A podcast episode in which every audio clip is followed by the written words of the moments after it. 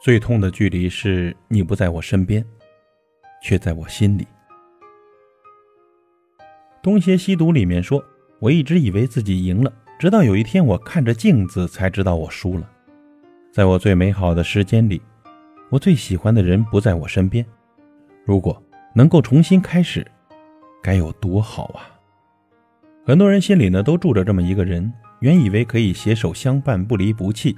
却因为种种原因彼此不再联系，你只能眼睁睁地看着他和你擦肩而过，舍不得他走，却也不敢去追寻。心中有座坟，住着未亡人。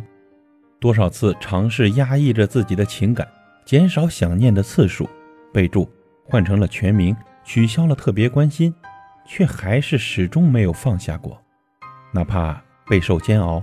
心中的眷恋也从未停歇。就如《给我一个理由忘记》里有句歌词这样唱道：“那最痛的距离，是你不在身边，却在我的心里。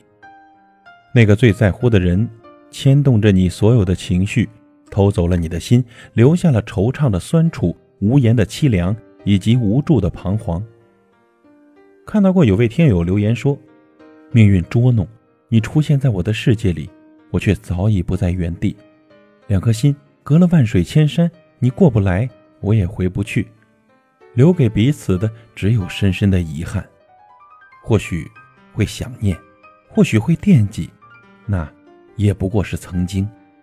即使现在我仍然解不开感情的枷锁，但与其继续伤害彼此，还不如放手，还你自由。感情里，一颗心要伤多少回？才会选择放弃。一个人要痛多少回，才知道一切只是徒劳。这世上最痛苦的，莫过于明知相思苦，偏要苦相思。